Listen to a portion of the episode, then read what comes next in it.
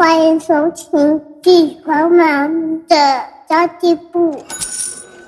即便是忙碌的职业妈咪，一样能够打造出幸福的家。从育儿、财务知识到自我成长，我们都要样样精通。我是精算妈咪 Sandy Two，我会在这里透过自己自身经验的分享，以及访谈各个领域的专家达人，让你跟我一起打造属于我们自己的理想生活。Hello，大家好，我是陪你精算生活、创造理想人生的 Sandy Two。今天呢，要来聊聊青年财务规划哦。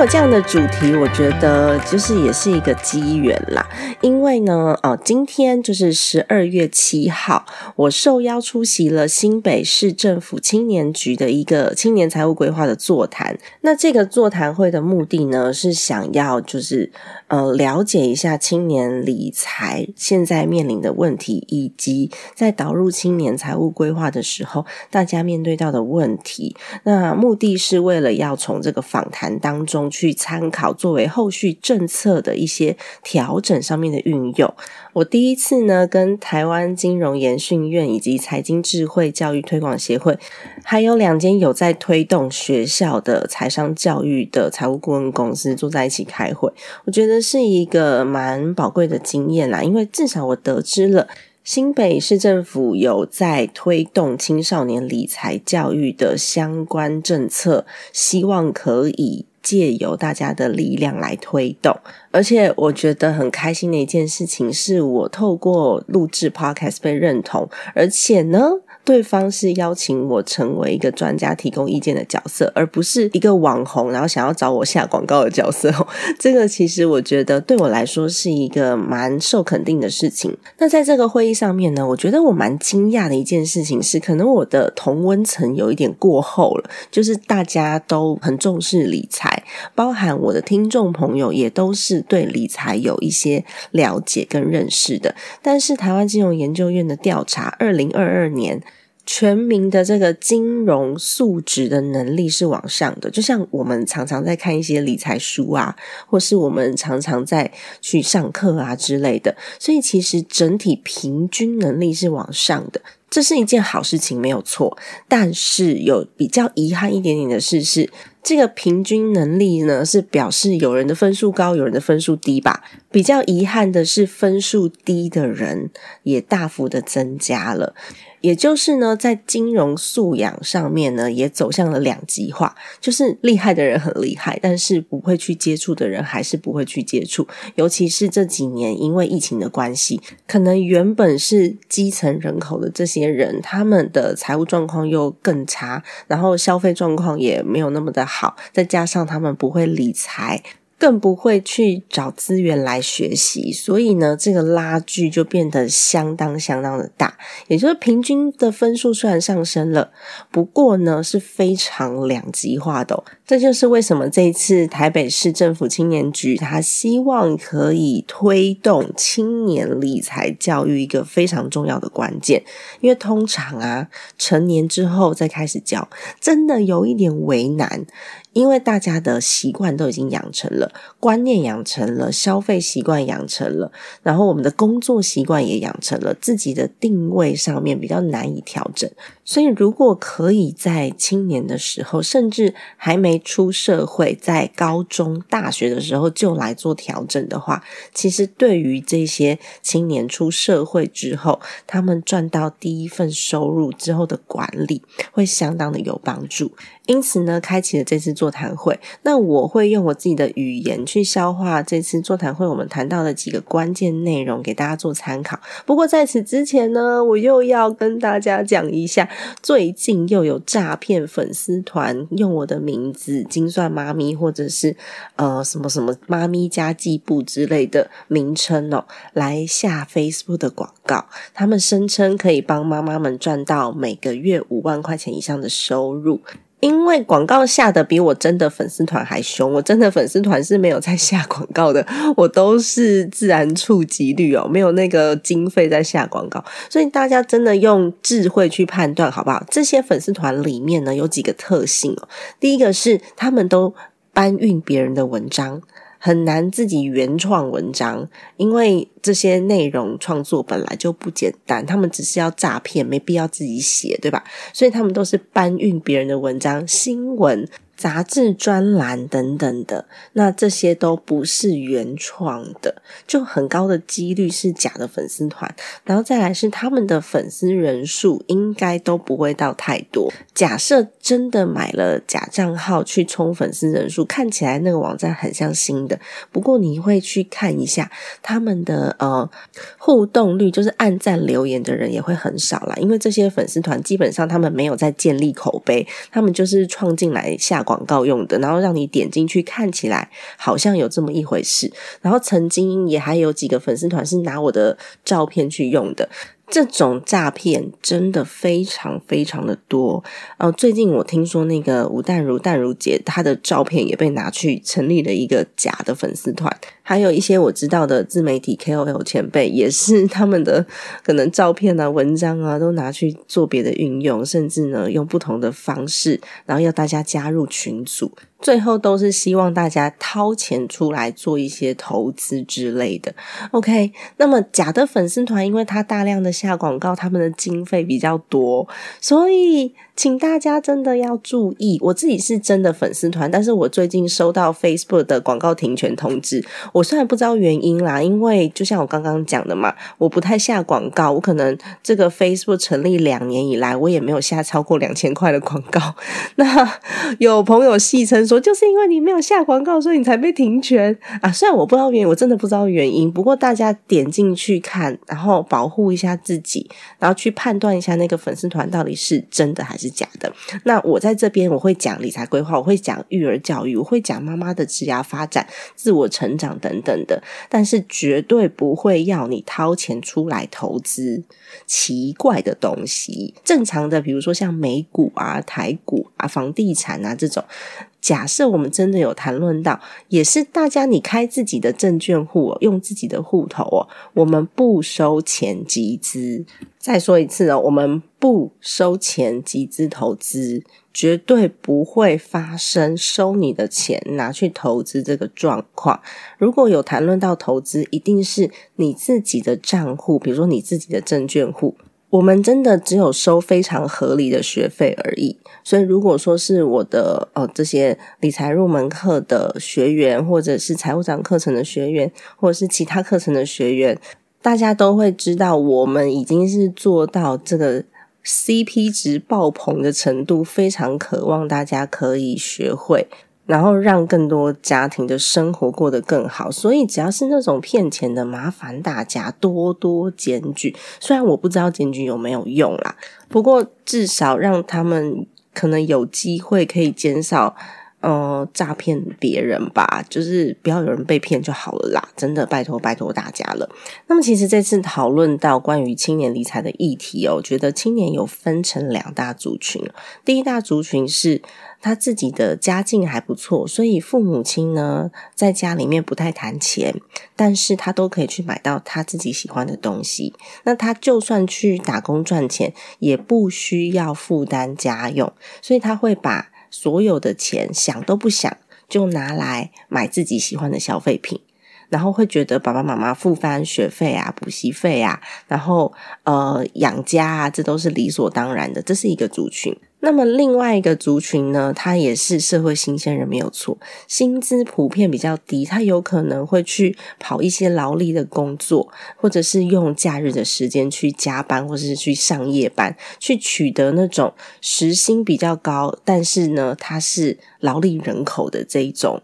工作类型。或是有一些年轻人是太早接触有关投资的资讯，所以他不理财哦，他只做投资，希望可以借由钱滚钱赚到更多钱，反而让自己的财务处境，我觉得那个安全线更为薄弱。因为在你没有做好自身准备的情况之下，就去研究投资工具，有可能赔钱的几率比赚钱更高，而且。大量的投入劳力跟大量的投入所谓的呃投资，想要用这两种方式赚钱，对于职涯的处境都会蛮危险的。所谓职涯处境，是我没有办法累积。我的工作的能力、工作的经验，以及呢，我的价值是没有办法在这上面体现的。那你说，诶，学习投资有没有价值？我觉得是有价值，没有错。不过呢，对于年轻人更重要的是，你到底有没有主动收入的能力呀？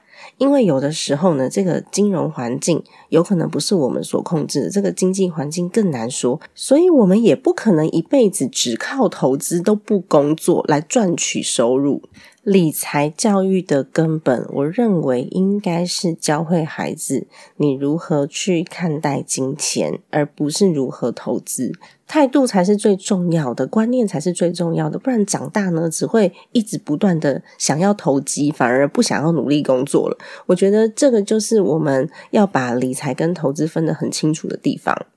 那么在这次讨论当中呢，有分成了几个部分。第一个部分是学校的教育，就是如何进入到校园，直接面对到孩子。不过，我觉得目前虽然说有在推财商教育，但是比较像是点状式的，就是。嗯，它不是一整个成系统的在教学，就有时候会邀请一下单位来演讲，或是有时候我也会进到校园里去做校园演讲。不过我自己校园演讲的话，我通常都会从职涯带入，我不会直接带入理财。为什么我会想要从职涯带入？是因为我认为青少年的职涯规划太重要了。所以如果你一开始的认知就是错误的，我一开始就是想要赚快钱，我就是要跑 Uber Eat，不是说跑 Uber Eat 不好，它是一。一个嗯阶段性任务。但是你绝对不能把它当成你一辈子的职业，所以在进入校园，不管是高中或是大学，我在进入校园的话，我一定会先从职涯面开始切入。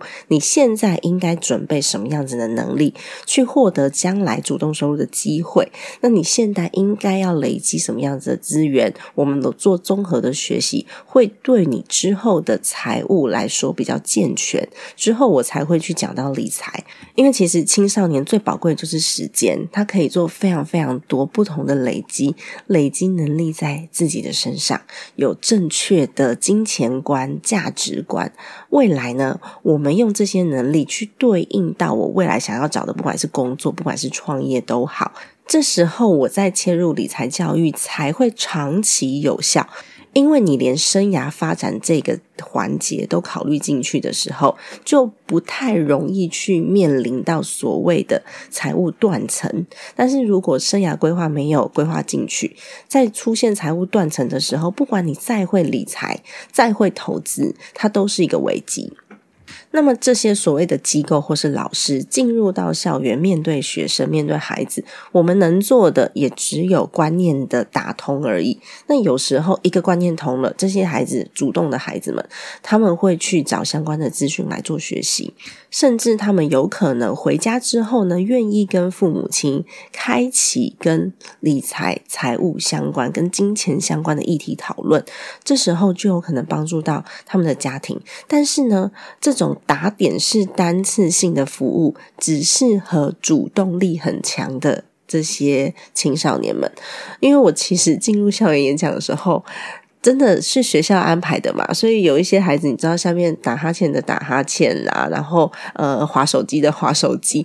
当然还是会有那些笔记做得非常勤快、一直发问的孩子。不过那就只限于那几个。毕竟，就是台湾现在普遍社会都不会把孩子饿死嘛，所以他们都没有什么危机意识，然后都认为很多是理所当然的。这是学校教育的部分哦，不管是家长还是老师，都已经开始面对这个理财教育，现在是非常非常重要的一件事。必须让孩子好好的去面对自己的未来，然后让自己可以为自己负责任，因为他们有可能未来的生存环境会需要他们非常的独立。那当然，理财相关的知识跟应用就会很重要了，才能帮助他们在生活上做出比较好的决策。那当然，除了直接面对孩子以外，也有一些机构进到校园是面对老师的，就是希望老师在课堂当中去融入一些理财相关的教学内容哦。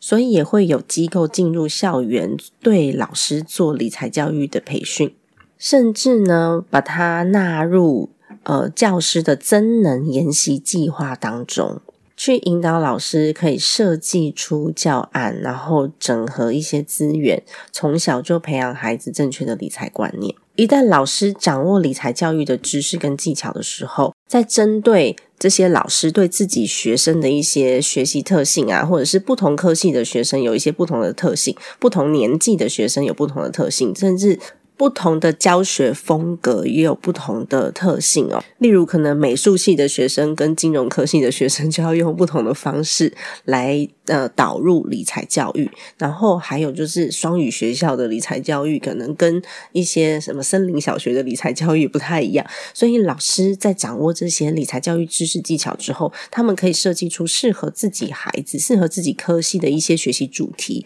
把这些正确的一些金钱价值观呐，跟学习系统相连接。我觉得这个很棒的是，因为有些老师他可能本身自己也不太理财，所以现在的老师是强迫增能，他们自己在财务知识上也有所增长，然后可以掌握到一些理财教育我们想要传达的核心价值。那真的让这些青少年知道，我们呃善用金钱是为了要做人生的规划，那甚至呢是照顾好自己的呃亲爱的家人，然后以及呢可以做一些社会公益的回。会让自己对社会是充满价值的，我觉得这还蛮重要的。不过这非常非常的看学校，就是学校可以导入多少，这个是呃每个学校不太一样的。它不像是呃国音数，就是大家都要学，那要学的多深，真的要看学校的投入到底有多少。这个就是刚刚我们讲的学校教育跟老师的教育的部分。那我在这一场的会议上面比较多在谈论的是家庭教育，因为其实家庭教育才是最重要的一环。因为不管学校的老师教的多好，或者是去演讲的讲者讲的多好，如果说回到家里面来，家长是不认同的，那么其实也根本没有办法落实啊，孩子一下子就被打回原形了啦。所以为什么说贫穷这件事情是会世袭的？因为你怎么看你的家长花钱，你怎么看你爸爸妈妈赚钱，你就怎么做。因为你没有其他模仿学习的对象，也就只能从父母身上学习，除非可以抽离环境，就是跟其他的人有所接触，否则的话，他们其实根本不知道自己可以有更好的选择。所以你会发现，有一些父母哦，就是硬要小孩考公务员，不管孩子的表现多杰出，不管孩子的能力在哪，就觉得说，哦，你考一个公务员就会有铁饭碗，硬是要孩子去符合那个标准。因为可能对于父母亲来说，这就是这一辈子父母的脑袋里面认知最好的选择了。因此，可能阻挡你的就是你自己的知识跟眼界哦。就拿刚刚的职涯来说好了，其实有蛮多中产阶级以上出生的这个孩子，他们知道累积实力跟累积自己经历的重要性，所以可能在。呃，学生时期就去挤进大公司或是外商公司去做实习生，就算薪水差也没关系，就是挤破头也要进去这些有名的公司，因为他们都知道这份学习的经历在往后的职涯上面有多重要。那如果说只是想要赚快钱的孩子，有可能会去跑去端盘子，去当黑手。甚至跑工地都有可能，因为这些工作可能呃钱来的比较快，但是对于他们的职涯一点帮助都没有。但是有可能他们是经济压力大吧，就是蛮多人会用这样子的一个原因来说明的。但其实我前几份工作都是有。雇佣工读生的，你就会看到这些人，他们明明手上拿的都是最新的 iPhone，然后还去改车，动不动就是夜唱啊，然后呃手摇饮一直不断的喝。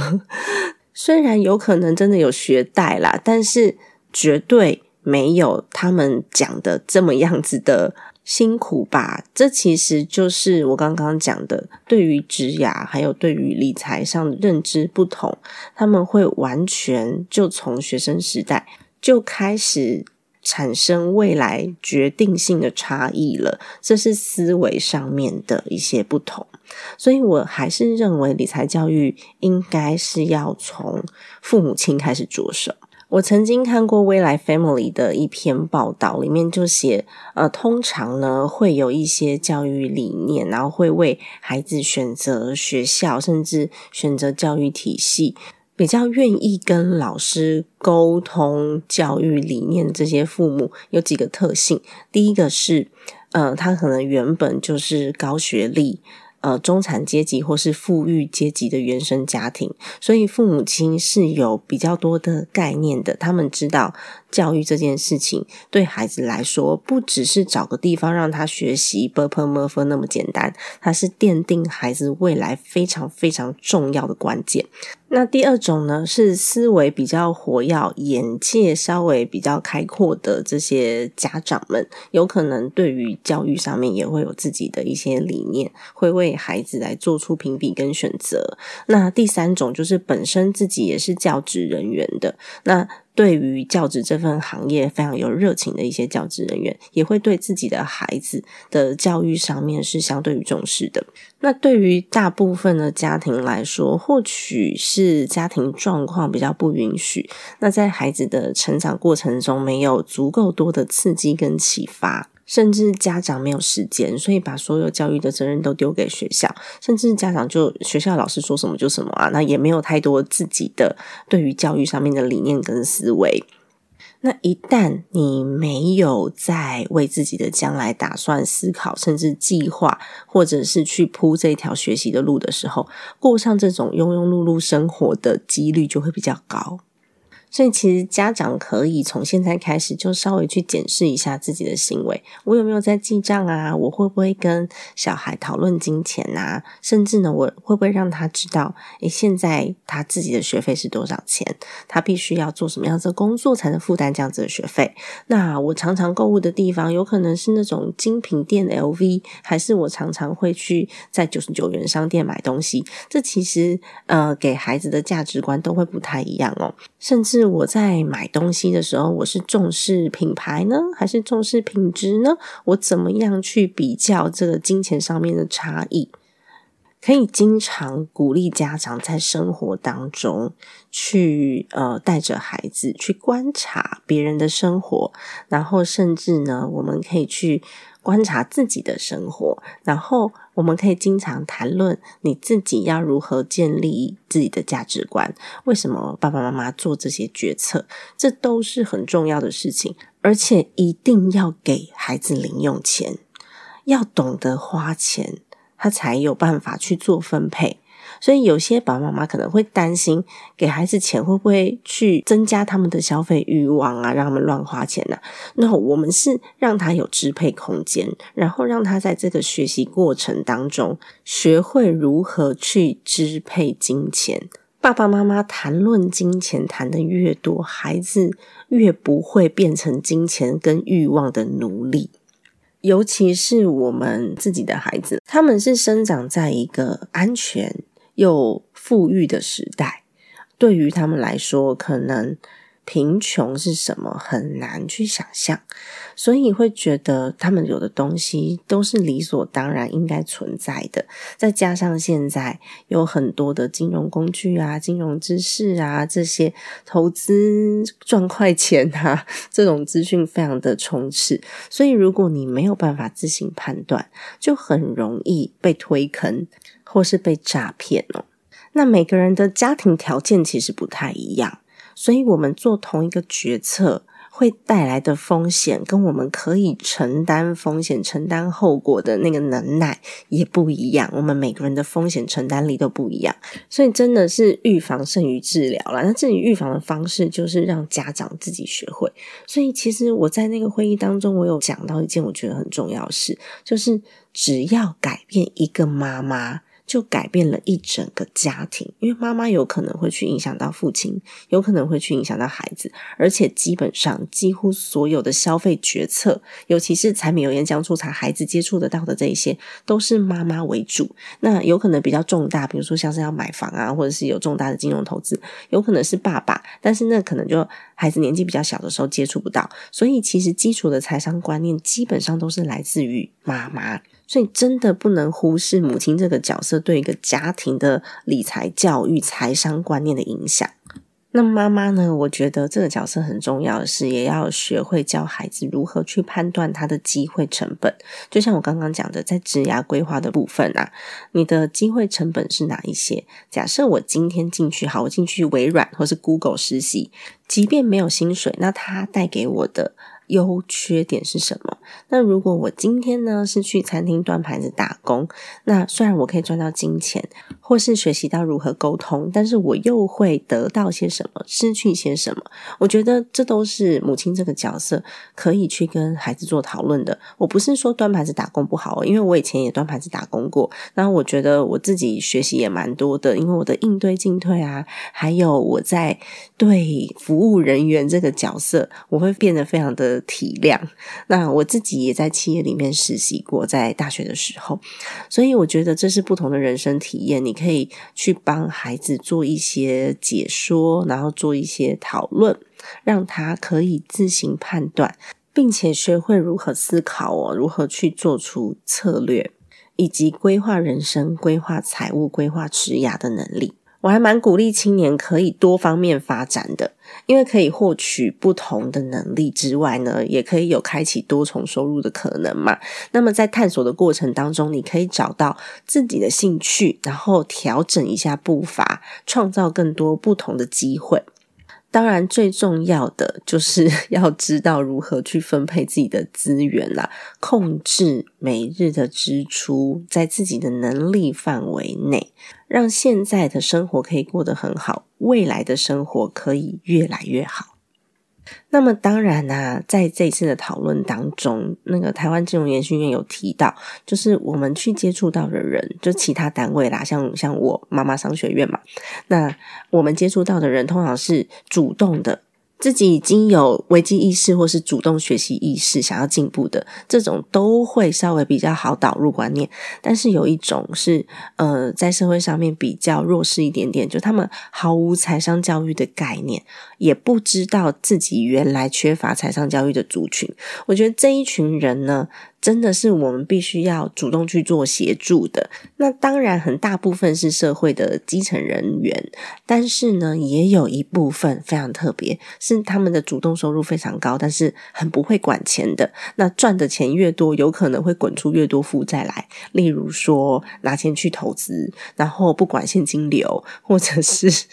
拿钱去买很多的奢侈品，搞得自己有卡债。其实这种呢，都是他赚钱很多，但是他没有财商观。观念的，那我曾经听过比较夸张的案例，是年薪已经破两百万的一个小家庭。那因为生活过得实在是太富裕了，所以他们手上必须要有很多现金，居然在付所谓的最低应缴，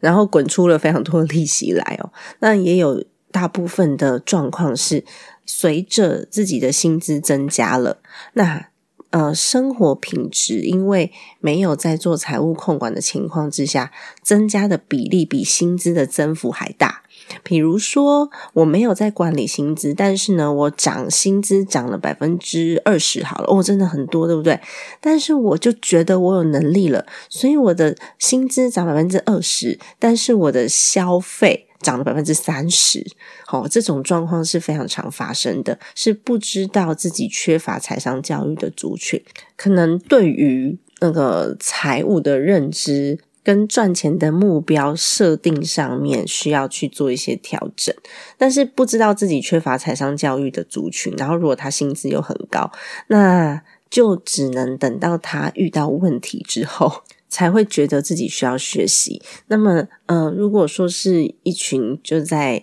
社会上面比较辛苦的这一群人的话，台湾金融研训院有做比较严谨的辅导去做协助，这就不是我们能够做到的事情了。所以，其实在这次的讨论当中，我很有收获的是，我觉得蛮感动的。就是虽然财商教育在全面的推动上面，仍然是嗯。比较吃力一点的，不过至少我知道，现在不管在学校的教育，面对学生、面对老师，甚至在家庭教育上面，大家都非常愿意投入。那我觉得很有趣的是，这些机构讨论到最后都认为理财非常重要，但是投资其实是比较简单的事情，就是你找到一个呃投资标的，然后你可以信任的，你就透过复利，相信复利，你就可以。去呃，让自己的本金不断增加，就指数型成长。不过呢，大家都去研究投资工具，然后没有好好的正视自己的理财面，是要去全面理清，去做好分配的，以及自己的职涯规划。我觉得这两个部分呢，是大家可以去稍微思考一下。为自己开创更多的可能性。那么今天就先分享到这边。如果你觉得这个议题你很喜欢的话呢，也麻烦你帮我留下一个五星好评，然后分享给身边的朋友。如果你是妈妈的话，赶快参加我们的社团哦，因为真的每天每天对于孩子家庭来说。都是理财课，每一天我们都得花钱。那如果说我们早一天有这样子的认知，早一天去管理自己的财富，我们就有机会过上更好的生活。这是我的真心话啦。因为有很多人会觉得说啊，舍不得买书，舍不得去呃上课，但是一天又一天这样子过了。其实刚刚讲的机会成本哦，如果说我三年都不做，我这三年消耗的机会成本。所带来的损失可能远远高于买书或是上课的钱，很多很多，真的，我真心这样告诉大家。会差非常的多，那么不一定要跟我学，但是你至少应该要从现在开始，就用最快的时间，尤其是如果你有家庭有孩子，用最快的时间，用最快的脚步来调整自己的家庭财务。好的，家庭理财就是为了让生活无虞。分享这期节目，让更多的朋友透过空中打造属于自己幸福的家。我们下期再见，拜拜。